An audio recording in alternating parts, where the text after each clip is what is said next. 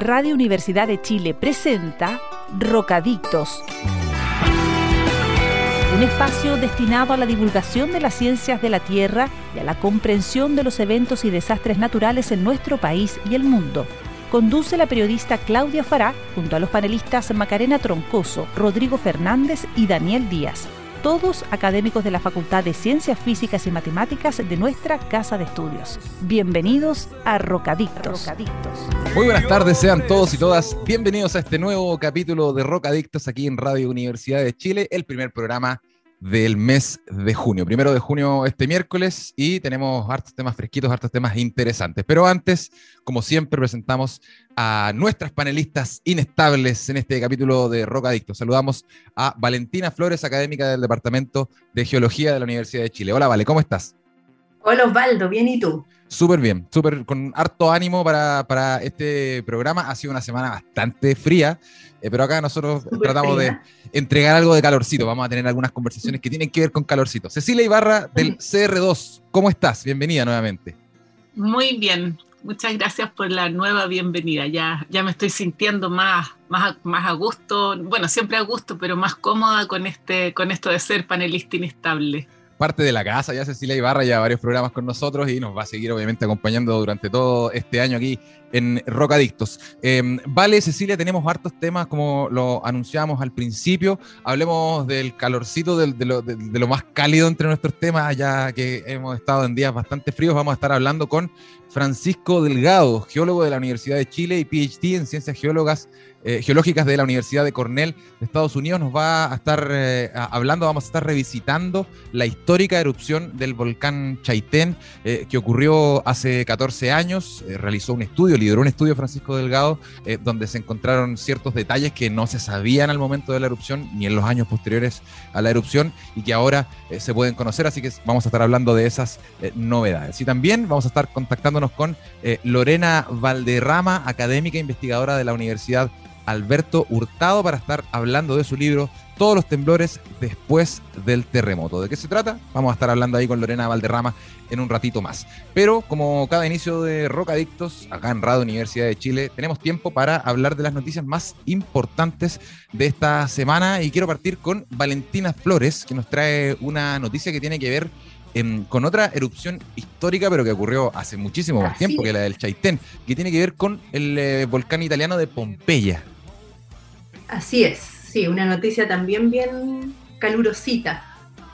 Se agradece, se agradece. Eh, mira, eh, les quería comentar sobre el análisis que se hizo de un, un, artículo en realidad que se publicó, ya que tiene como título Retrato bioarqueológico y paleogenómico de dos pompeyanos que murieron durante la erupción del Vesubio en el 79 AD, año domini.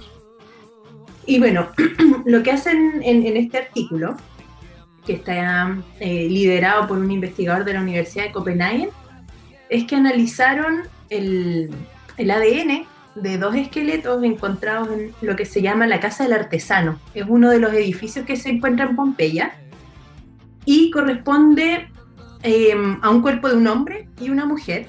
Según la morfología, la estructura ósea y todo eso, determinaron que el hombre tenía entre 30 y 40 años y la mujer más de 50 y lo que les sorprendió a los investigadores es que los cuerpos no están en posición de escape, están en, el, en un rincón de un comedor, pareciera que como que estuvieran comiendo algo, tomando té y casi como que los pilló por sorpresa. Mm.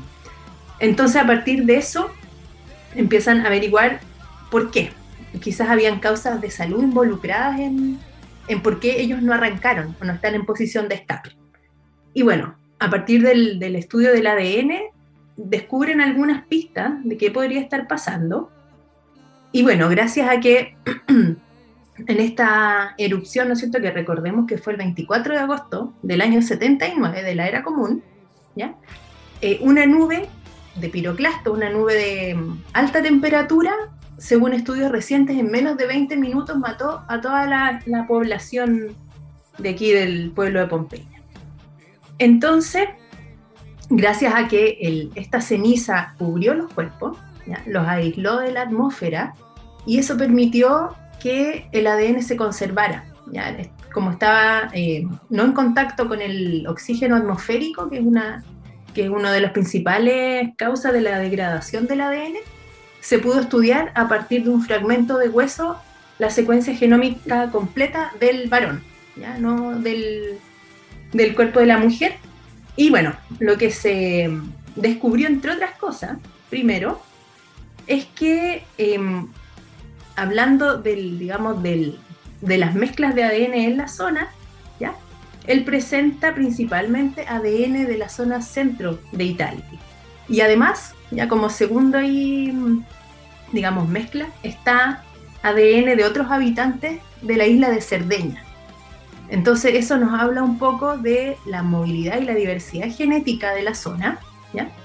Y además una cosa súper importante que relacionan eh, a, que, a, la posición de los cuerpos es que se encontró ADN de la bacteria que genera la tuberculosis, ¿ya? y además evidencia de lesiones en las vértebras también.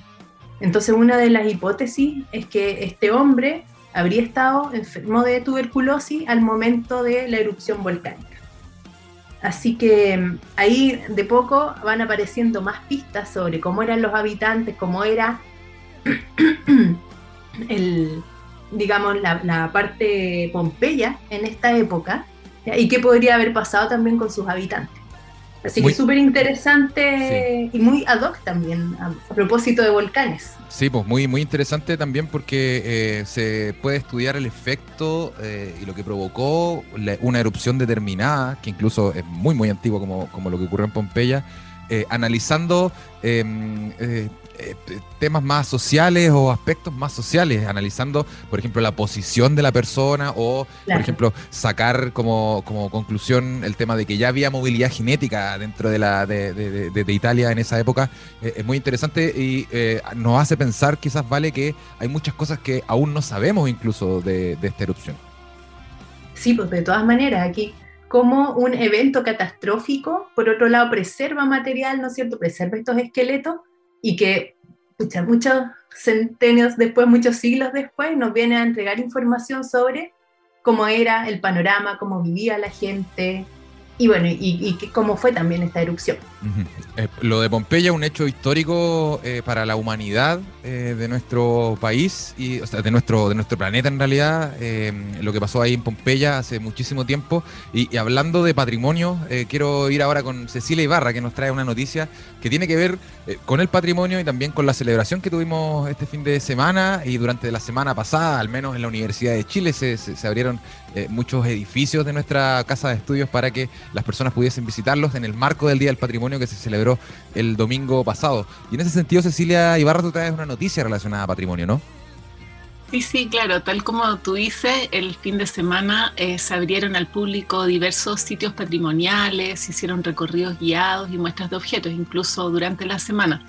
Y dentro de estas muestras lo que puede ser de interés para los rocadictos son las colecciones mineralógicas y recorridos por paisajes con interés geológico, eh, algunas de las cuales son, fueron recorridos virtuales o pequeñas cápsulas que se lanzaron el fin de semana y quedaron disponibles. Así es que ahora se pueden encontrar, por ejemplo, la colección de minerales de la Facultad de Ciencias Agronómicas de la Universidad de Chile, que es una pequeña colección de piezas donadas por académicos de esa facultad y queda una cápsula de dos minutos que vamos a dejar el link también pueden hacer el tour virtual por el sector cordillerano aledaño a El Salvador, a través de videos que dejó la plataforma de la Biblioteca El Salvador de Atacama. O pueden visitar de manera virtual el Museo Geológico de la Universidad de Concepción. Así que yo creo que es una buena noticia que este Día del Patrimonio, que fue el primero después de dos años sin actividades presenciales, aproveche también la tecnología para dejar materiales disponibles y así ampliar el acceso a distintos públicos. Hay otros recorridos, como los del Cerneagiomín en el Parque Santa Lucía o el del Jardín de Rocas del Centro del Patrimonio Cultural de la UC, para los que hay que esperar hasta el próximo año. Excelente, excelente. Entonces, excelente noticia la que nos trae Cecilia Ibarra. Siempre es positivo celebrar el patrimonio eh, lo que nos ha construido como seres humanos, como sociedad también, eh, siempre es muy relevante. Y es relevante también lo que contaba Cecilia, después de dos años sin poder celebrar físicamente el Día del Patrimonio, se pudo realizar en esta oportunidad, así que de todas maneras es una buena noticia. Vale, Cecilia, vamos a hacer una pausa musical antes de ir a nuestra primera entrevistada, Lorena Valderrama, que nos va a estar hablando sobre su libro Todos los temblores después del terremoto. Y a propósito de eso, hacemos una pausa musical escuchando a Deftones y a su tema Hole in the Earth. Hacemos esta pausa y ya volvemos aquí a Rocadictos en Radio Universidad de Chile. No se vayan. Estamos de regreso ya en este capítulo de Rock Adictos, primero de junio en Radio Universidad de Chile y ahora vamos con nuestra primera invitada de esta jornada. Pero antes quería preguntarles si sabían que el potencial geotérmico de Chile alcanza los 40.000 megawatts. Sí, Chile es un país que perfectamente se puede descarbonizar sin necesidad de grandes extensiones solares o eólicas. La solución está bajo nuestros pies. Conoce más del Centro de Excelencia en Geotermia de los Andes ingresando a Vamos ahora, vale, Cecilia, con Lorena Valderrama, lo que hemos estado anunciando durante este capítulo de Rock Adictos, académica del Departamento de Periodismo de la Universidad Alberto Hurtado y además autora del libro Todos los temblores después del terremoto. Lorena Valderrama, bienvenida a Rock Adictos. ¿Cómo estás? Hola Osvaldo, eh, bien, gracias. ¿Y ustedes cómo están? Hola Cecilia, Valentina. Súper bien. bien. Hola Lorena. Qué gusto tenerte aquí, Lorena. Eh, sí, eh, bienvenida. Es un gusto tenerte, Lorena, porque eh, traes un tema que, si bien está ligado a lo que nosotros hablamos constantemente en Rocadictos, tiene que ver también con cultura y literatura en particular. partamos hablando sobre el título que tiene este, este libro, Todos los temblores después del terremoto. ¿A qué te refieres tú con este título y de qué, de qué, de qué habla este libro que escribiste? Em, el libro trata sobre las repercusiones que trajo el terremoto de 1906 en distintos planos, social, político y también científico. Que después de este terremoto se crea el Servicio Sismológico Nacional, que es lo que hoy en día conocemos como el Centro Sismológico Nacional. Y mm, estaba esta, esta idea entonces en torno a los temblores que, que siguen después del terremoto. En ese tiempo no se conocía el concepto de réplica por tanto, se hablaba, eh, las personas de la época hablaban acerca de si el terremoto iba a continuar, si iban a haber terremotos o temblores después de este fatídico terremoto del 16 de agosto. Eh, y en base a eso está, está el asunto del título, en el fondo, como retomando un poco también la inquietud social que existía en ese momento eh, con respecto a eh, quiénes eran las personas expertas para poder eh, pronosticar qué iba a pasar después del terremoto eh, y por tanto si era seguro o no volver a las casas. porque después se generaron hartos campamentos espontáneos en Santiago, en Valparaíso, y eso trajo mm, también algunos problemas de higiene, de salud pública, de, seguridad. Principalmente por eso el título. Hola Lorena. Oye, una consulta. ¿Cómo surge la idea de escribir este libro? ¿Cómo, ¿Cuál fue, digamos, lo que te motivó a partir con esta investigación? Bueno, esta investigación surgió de mi tesis doctoral. En esa tesis yo trabajé el desarrollo de la sismología en Chile y este era uno de los grandes terremotos que había trabajado, el que cierra de algún modo la tesis. Y cuando tuve que pensar en qué hacía con mi tesis después, me di cuenta de que mm, imprimirla o publicarla más bien como, como un solo producto no mm, tenía sentido para la academia, pero no necesariamente tenía sentido para la ciudadanía. Entonces, en, en esa lógica, pensé en extraer algunos elementos que podían servir para publicaciones científicas en algunas revistas, otros elementos que se iban a capítulos de libros, otros elementos que constituyó un libro previo que escribí junto a Verónica Ramírez de la Adolfo Ibáñez, y este libro quedó exclusivamente sobre el terremoto de 1906 y las repercusiones que, eso, que ese evento trajo. Así que un poquito por eso, como, como tratando de, en el fondo, salir un poco de la academia y pensar en, en gente que le, que le interesa en el fondo eh, esta condición sísmica que tenemos como país y indagar un poquito acerca de cómo se ha vivido en otros tiempos y en otros momentos, en el fondo, esta relación con nuestro entorno eh, geográfico. Claro, yo creo que es harta la gente que anda en busca de esta información y claro, como dices tú, dejarla en una tesis, en una biblioteca, no tiene mucho sentido cuando, no sé, pues puede haber gente no especialista en el tema eh, que, necesita saber de esto, que tiene ese gusto por este tipo de, libros. Y en esa línea, Lorena, cuando tú dices salirse de la academia, eh, y también decías que, que, hubieron las personas que pronosticaban que iba a pasar después fueron muy diversas. Eh, en el libro tú también miras a actores de los que normalmente no se habla eh, y que tal vez ahora nos pueden parecer un poco como extraños de, mencionar. Si nos puedes contar de eso, de todos estos predictores de terremotos y el rol que tuvieron otros actores no tradicionalmente, eh, por lo menos para hoy, hoy para nosotros, pensados como sismólogos, dije. Claro, bueno, la sismología estaba recién tratando de constituirse como una disciplina científica moderna, eh, al igual que otras disciplinas de la época, eh, le, faltaban ciertos elementos que al menos el positivismo consideraba eh, propiamente científicos. No, tenía, por ejemplo, la, capacidad predictiva o la experimentación como parte de lo que se consideraba ciencia en la época. Entonces estaban estos elementos como que la dejaban un poco debilitada frente a otras disciplinas. Se está tratando de configurar, por tanto, esta figura del sismólogo.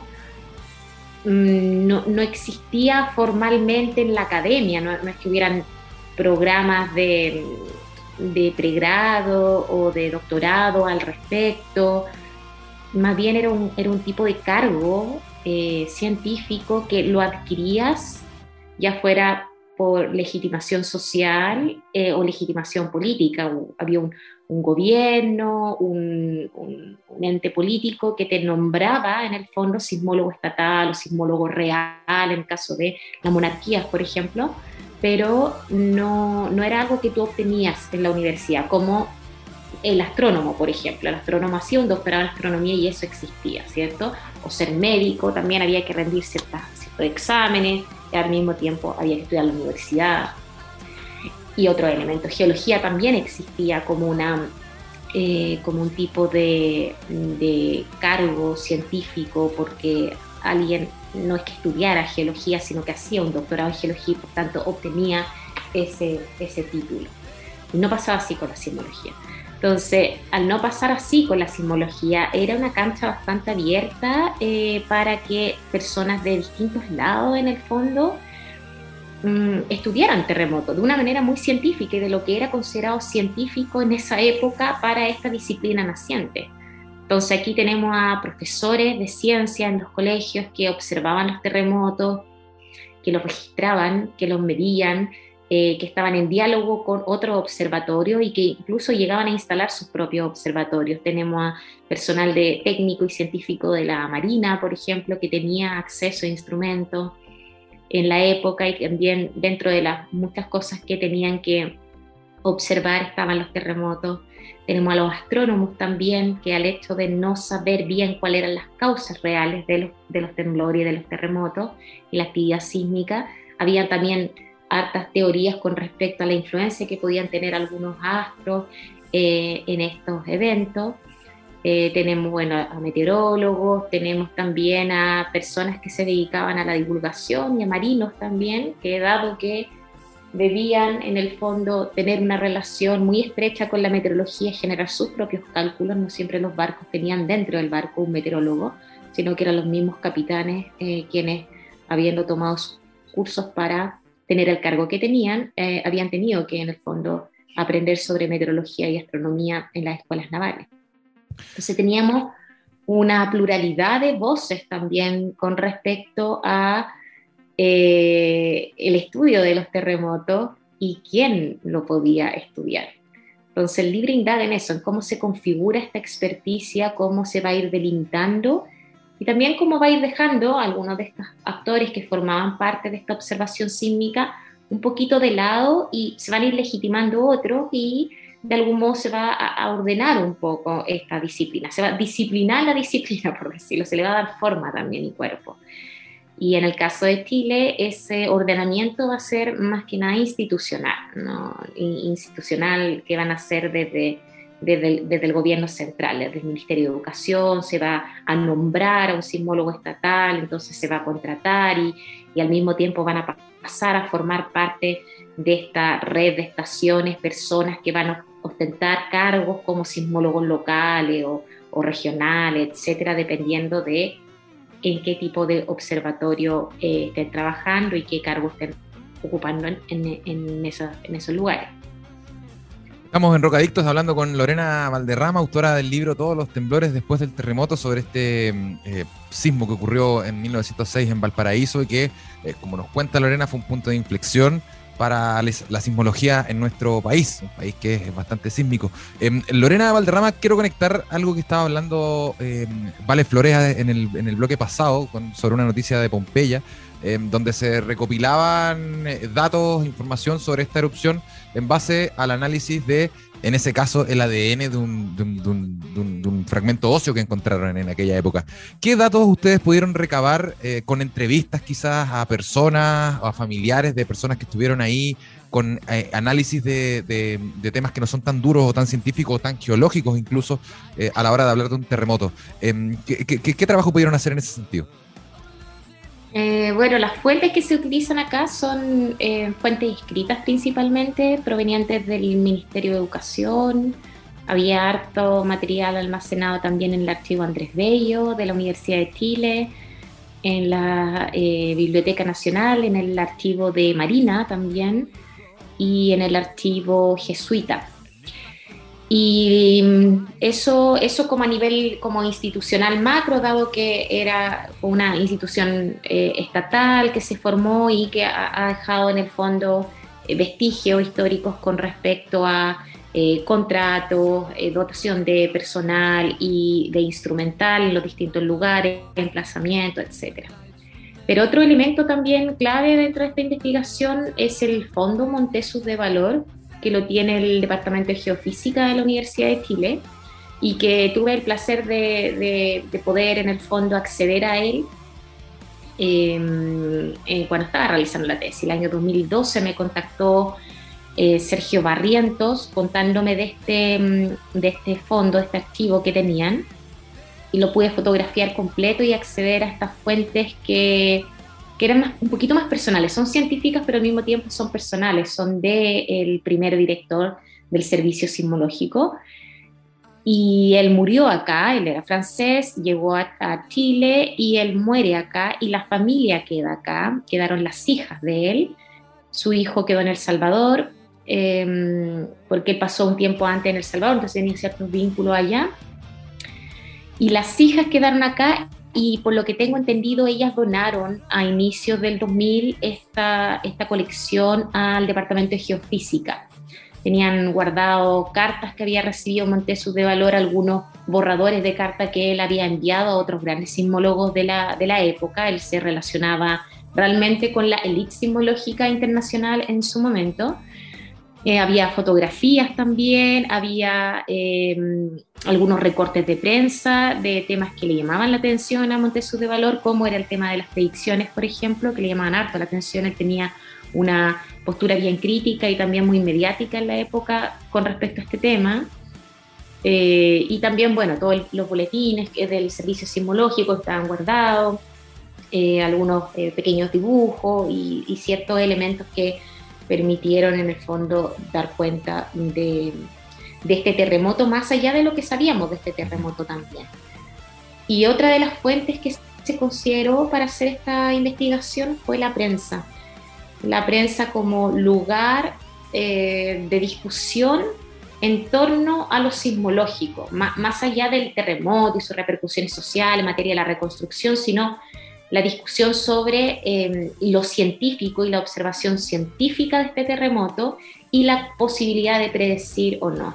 Entonces ahí me encontré con otros actores más allá de los oficiales que habían eh, formado parte como de la memoria eh, institucional de la, de la disciplina, sino estos, estas otras voces, estos, estos sacerdotes, estos profesores, estos marinos que estaban ahí, estos geógrafos que estaban ahí discutiendo en la prensa, y lo que hice fue tratar de hacer un, trabajo prosopográfico en el fondo, ir indagando un poco en quiénes son estos actores, cuáles son sus formaciones, por qué llegaban a este tema, eh, y por tanto ir configurando en el fondo distintos expertos en torno al terremoto que por supuesto tenían distintos niveles también de agencia, distintos intereses también sobre los cuales estudiaban estos, estos terremotos.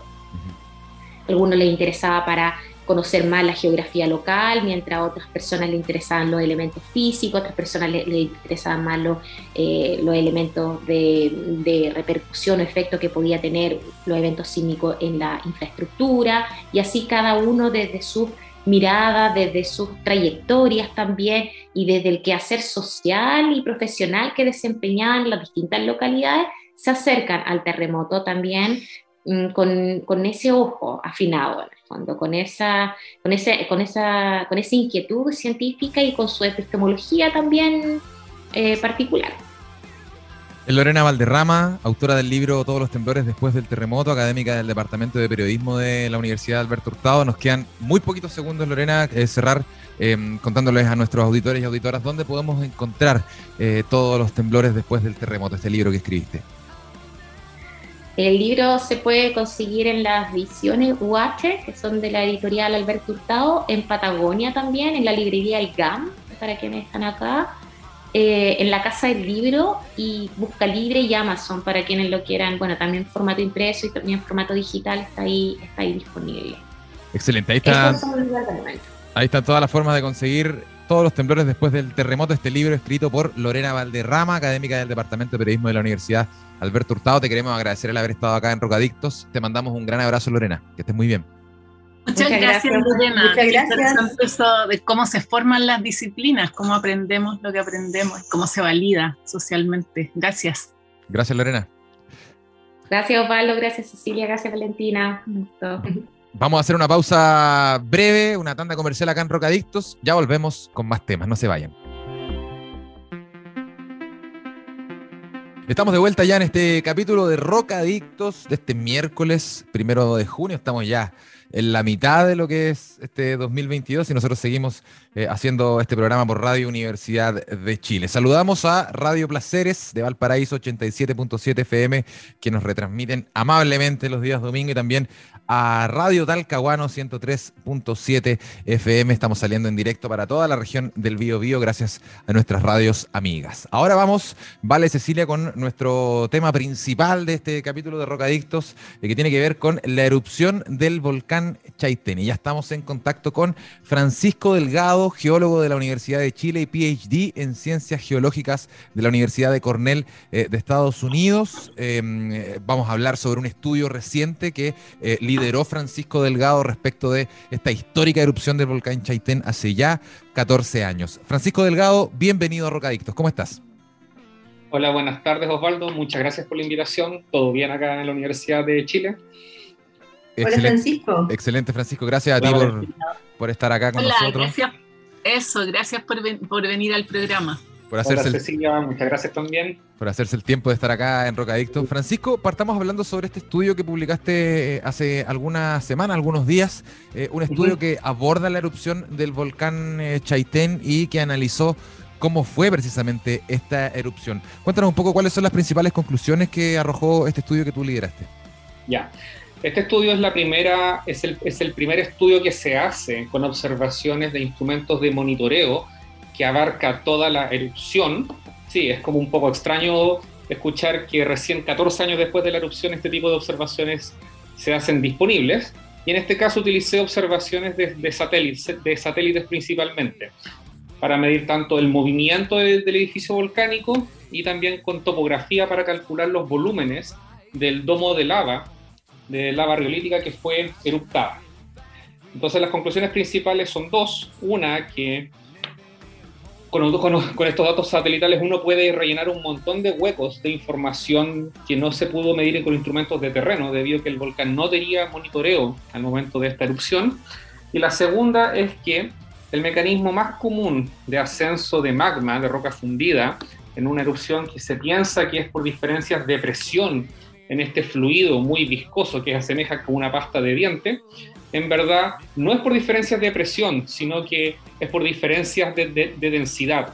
Y eso es algo que se obtuvo eh, mirando el hecho de que el volcán casi no tuvo movimiento de la superficie en torno a él durante la erupción, pese a que salió una gran cantidad de masa para ser eruptada durante el desarrollo de la fase efusiva de este evento.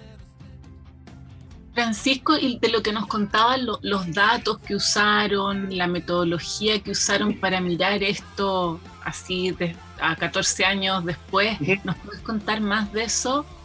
Ya, yo, yo, soy especialista en el uso de datos satelitales para el entendimiento de procesos geológicos y geofísicos y usamos principalmente tres tipos de datos.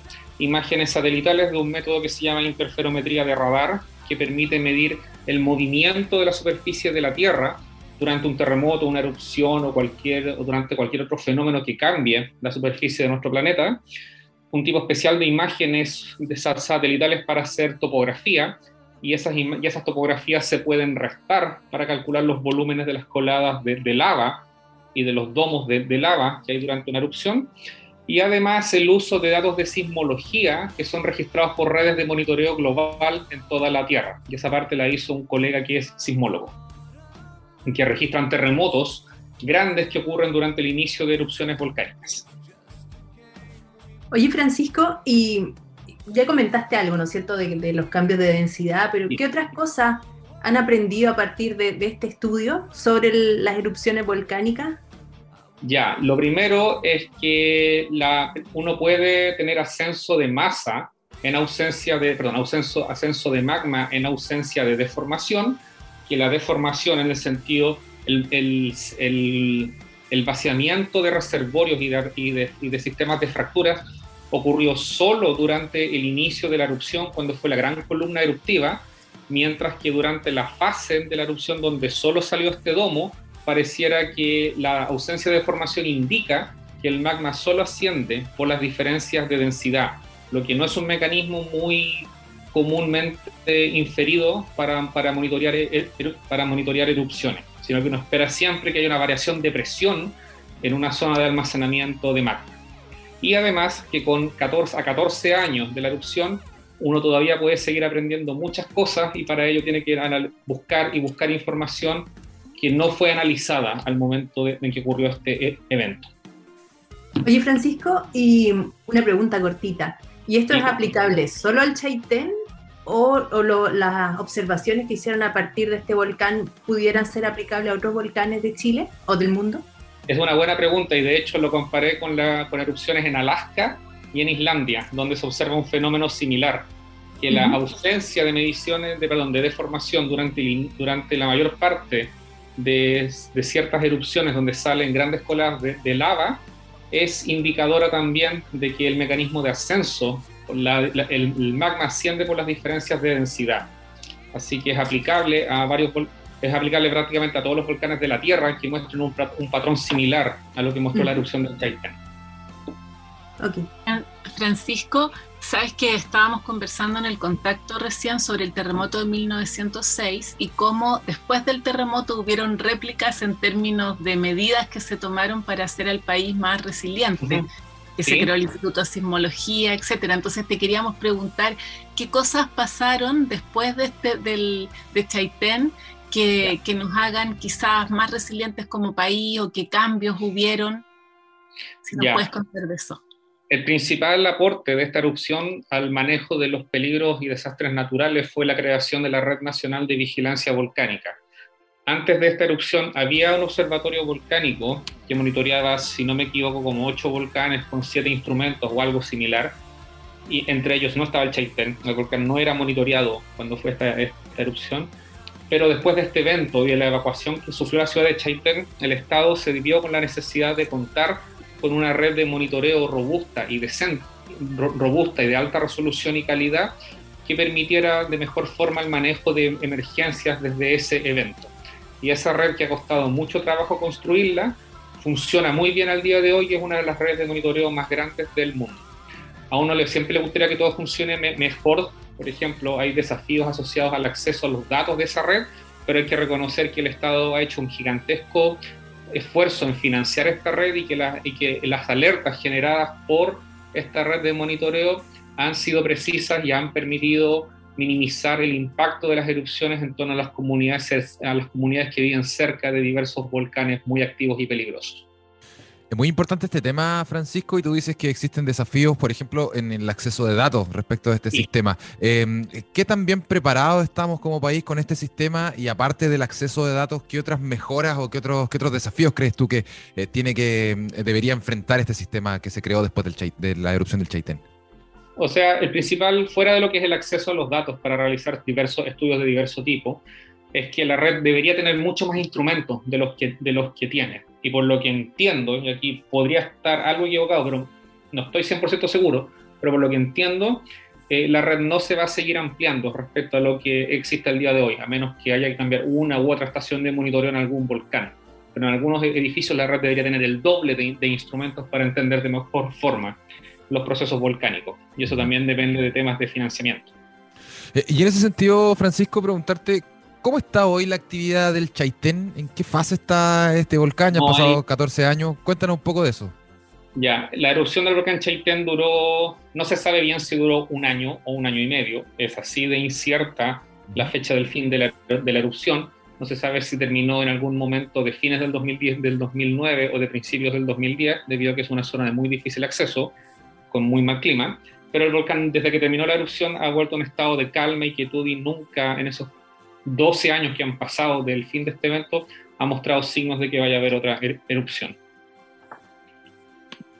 Podemos estar entonces más, más seguros. La gente de que, vivía alrededor del, volcán Chaitén obviamente sintió el impacto de lo que fue esta erupción. Impacto, Francisco, que me imagino eh, se mantiene hasta el día de hoy, quizás en términos ambientales o la inhabitabilidad de la zona?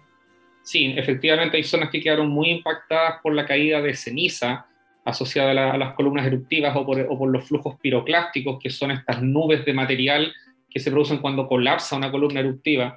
Y hay zonas que efectivamente muestran todavía muchos daños de, de esos peligros que ocurren durante una erupción. Estamos hablando con Francisco Delgado, geólogo de la Universidad de Chile, PhD en Ciencias Geológicas de la Universidad de Cornell de Estados Unidos, acá en Rocadictos, sobre esta histórica erupción del volcán Chaitén hace 14 años, lo que pudimos aprender respecto de esa erupción y sobre este estudio en particular de Francisco que está eh, muy interesante y que nos comentaba se puede aplicar eh, a todos los volcanes del mundo que tengan las características similares a cómo fue la erupción del eh, Chaitén. Vamos a hacer una pausa musical, muchachos, y ya ya volvemos más, eh, ya volvemos con más de esta conversación interesantísima junto a Francisco Delgado. Y a propósito de lo que estamos hablando, escuchamos la canción Chaitén del cantante chileno ex Primavera de Praga, Leo Saavedra. Ya volvemos acá a Rocadictos en Radio Universidad de Chile. No se vayan. Estamos de regreso ya en Rocadictos para esta última patita de este capítulo del primero de junio y seguimos conversando con Francisco Delgado, geólogo de la Universidad de Chile y PhD en Ciencias Geológicas de la Universidad de Cornell en Estados Unidos. Eh, hagamos un poco de historia, Francisco. Em, esto ocurrió el primero, em, comenzó el primero de mayo del 2008. Eh, ¿Cuáles fueron los principales efectos de la erupción del Chaitén em, a nivel eh, de comunidades? ¿Cuántas personas, por ejemplo, tuvieron que ser evacuadas, cuántas personas fallecieron lamentablemente a raíz de esta, de esta erupción. Eh, cuéntanos un poco cómo, cómo se vivieron esos días eh, mientras estaba la erupción del Chaitén. O sea, lo, primero es que como no había red de monitoreo, había mucha ignorancia respecto a lo que podía producir una erupción de, de, de este tamaño, porque el último evento de este tipo fue el año 1991 en el volcán Hudson, en la región de Aysén, y antes de eso en 1932 con la erupción del volcán Quisapo. Entonces la memoria que en nuestro país es tan de corto plazo hizo que en verdad nadie esperara un evento de, este tipo. Entonces hubo mucho miedo, se evacuó una gran cantidad de población a prácticamente toda la, localidad de Chaitén en los primeros días de este evento, lo que no fue fácil debido a que hubo que hacerlo por barcaza. Creo que murió una persona durante la evacuación, pero fue más bien asociado a un paro cardíaco o algo así, no fue producto del impacto mismo del, de la erupción. Y la erupción lo que produjo sobre la ciudad fue una gran columna de ceniza o de tefra, que es el material que cae desde una de estas grandes columnas eruptivas, y también el hecho de que mucho del material eruptado, como flujos piroclásticos, bajó por el valle del río Blanco y llegó a unos kilómetros de Chaitén, y ese material fue posteriormente removilizado por el río, que lo arrastró a lo largo de toda la, de toda la ciudad. Entonces, prácticamente habían zonas inundadas y, con, parcialmente tapadas por este material de caída que también fue arrastrado por el agua. Oye, Francisco, y a partir de los resultados que han obtenido, eh, ¿en qué estás ahora? ¿Qué crees tú que falta por saber de esta erupción? Uf, falta mucho, muchísimo, pero lamentablemente yo creo que la pregunta más fundamental, que es qué fue lo que gatilló esta erupción, no se puede responder. Y no se puede responder porque no, no existía una red de monitoreo en el momento, al inicio de este evento. La gente dice que escuchó ruidos, que sintió vibraciones y terremotos, pero en verdad no, como no se puede medir, no hay forma de poder asociar algún proceso geológico. Y eso también, y, otras cosas que no se saben es por qué empezó a salir un domo de lava después de, perdón, un domo riolítico un par de días después del inicio de la, de la erupción, por qué el domo fue eruptado con distintos pulsos y ciclos, los cuales tampoco están bien constreñidos en el tiempo, entre otras cosas. Falta mucho por saber, pero no creo que se puedan responder esas preguntas debido a que no habían datos. Eso, eso te iba a preguntar precisamente, Francisco. Eh, hay algunos temas que con la tecnología actual, los datos actuales, no vamos a poder conocer en muchísimo tiempo, quizás nunca quizás nunca, porque no fueron medidos en el, en el momento. Hay mm. muchas cosas asociadas a terremotos, eh, volcanes y deslizamientos, a peligros geológicos, que si no los mides cuando ocurren, no hay absolutamente ninguna forma de saber qué es lo que los gatilla. Y en este caso es, por ejemplo, si una variación en la presión del reservorio bajo el volcán, por, la, por el mecanismo que sea, gatilló la, erupción o no. Y eso no, no, lo sabemos. Así que yo creo que no hay forma de saberlo. Nos quedan los testimonios nomás de las personas, pero nada, nada medido, parece. Exactamente, y hay que medir, ese es el punto.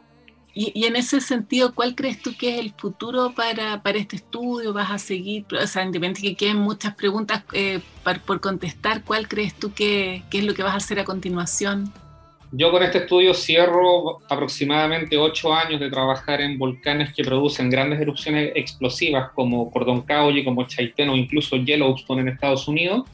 Así que es una buena forma de cerrar esta trilogía de volcanes riolíticos y también una trilogía de, grandes erupciones, la que incluye al, al volcán Calbuco, con la erupción del 2015, y ahora estoy enfocándome en estudiar el volcán Villarrica con otro tipo de procesos volcánicos. Cuéntanos, cuéntanos de eso, Francisco, porque nos interesa saber también eh, los futuros de, tu investigación, más allá de esta trilogía que, estabas hablando. Se cierra un ciclo, una etapa con, con este estudio, pero hay, me imagino, más camino por delante. Cuéntanos un poco de tus caminos como investigador. Por ejemplo, yo en este momento estoy interesado en el volcán Villarrica porque tiene un lago de lava. Un lago de lava es básicamente magma, roca fundida, que está permanente fundida en el interior del cráter de este volcán y este es uno de los siete en el mundo que tienen lagos de lava de este tipo. El más cercano es el volcán Masaya, que queda en Nicaragua, y luego el Kilauea, en Hawái. Entonces estos lagos de lava son ventanas hacia el interior de la Tierra, hacia los procesos de transferencia de masa y de gases que ocurren en nuestro planeta, y como son tan únicos, son lugares que uno no puede elegir muy bien a cuáles ir, salvo que en ese sentido uno tiene que enfocarse eh, como son tan pocos, tiene que elegir con mucho cuidado cuál trabajar y el Villarrica, que nos queda tan cerca de nuestro país, es el, probablemente el lago de lava menos estudiado del mundo.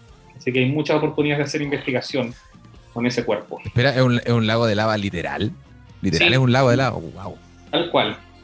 Tal cual. Como uno muestra los videos de Hawái, que de repente uno ve lava borboteando saliendo de un cráter, tal cual. En el interior del, cono del, del cráter del volcán Villarrica. Oye, y para ir ya cerrando esta, esta conversación, Francisco, para la gente que nos está escuchando, quizás queda medio preocupada con eso, ¿qué, qué, qué, tan peligroso puede llegar a ser esto para las comunidades cercanas del volcán Villarrica? Cuando el lago de lava sube, puede gatillar erupciones, pero eso está bien, bien monitoreado por la red de, de la Red Nacional de Vigilancia Volcánica del Observatorio del Volcanológico de los Andes del Sur. Así que la comunidad que siga las alertas del CERN porque funciona. Excelente. O quedamos bastante mejor parados como país después de lo que pasó con el sí, Totalmente, totalmente. Excelente. Francisco Delgado, geólogo de la Universidad de Chile, PhD en Ciencias Geológicas de la Universidad de Cornell de Estados Unidos. Eh, muchísimas gracias por haber estado acá en eh, Rocadicto, Francisco, hablándonos sobre este importantísimo tema y de lo que aprendimos después, que eso también es muy, muy importante eh, y nos sirve también para el futuro. Antes de despedir este capítulo de Rocadictos, como siempre, tenemos espacio para las recomendaciones. Cecilia Valentina, ¿quién quiere iniciar con las recomendaciones de este, de este capítulo? Yo les hago una recomendación. ¿Ah? Dale, Cecilia, eso decía. Eso. Mira, la, mi recomendación de la semana es el libro Guardianas del Agua, de Macarena Salinas e Isaura Becker. Este es un libro que trata sobre las mujeres en la gestión del agua, en el contexto de la megasequía y la crisis hídrica que vivimos.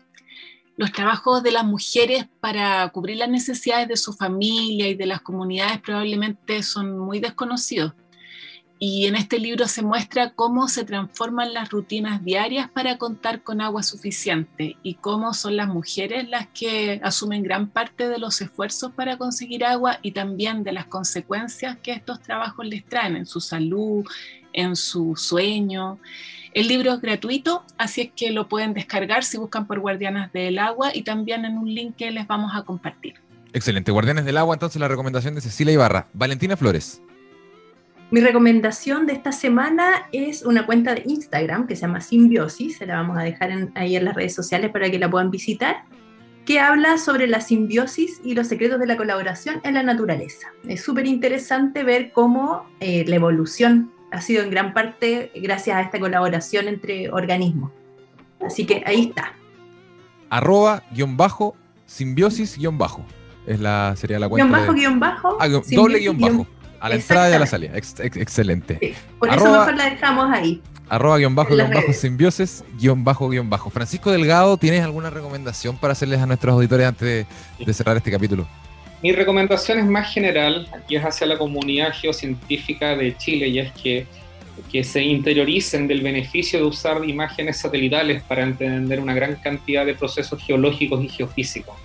En nuestro país tenemos muchos problemas de acceso a datos muchos problemas de resolución temporal y espacial, nos falta mucha información para entender eh, procesos de todo tipo, y los satélites que nos pueden parecer como algo tan extraño, como tan alejado de ciencia ficción, es algo que nos permite rellenar huecos de, esa, de cuando no existe información de terreno, que fue lo, precisa, lo que precisamente hice con el volcán Chaitén. Entonces los invito a interiorizarse todas las diversas cosas que uno puede medir con satélites desde el espacio porque se van a sorprender de que uno pueda medir temperatura, cambios de vegetación, topografía, deformación, mediciones de gases, etc. Así que esa es mi invitación más que una recomendación a futuro. A futuro. Excelente. Francisco Delgado, muchísimas gracias por haber estado acá en Rocadictos. Te mandamos un gran abrazo. Muchísimas gracias por la invitación. Vale, Cecilia, un placer como siempre haber estado con ustedes. Eh, nos reencontramos la próxima semana en un nuevo capítulo de Rocadictos. Que tengan eh, un buen término de semana y un mejor fin de semana. Nos reencontramos el próximo miércoles. Chau, chau.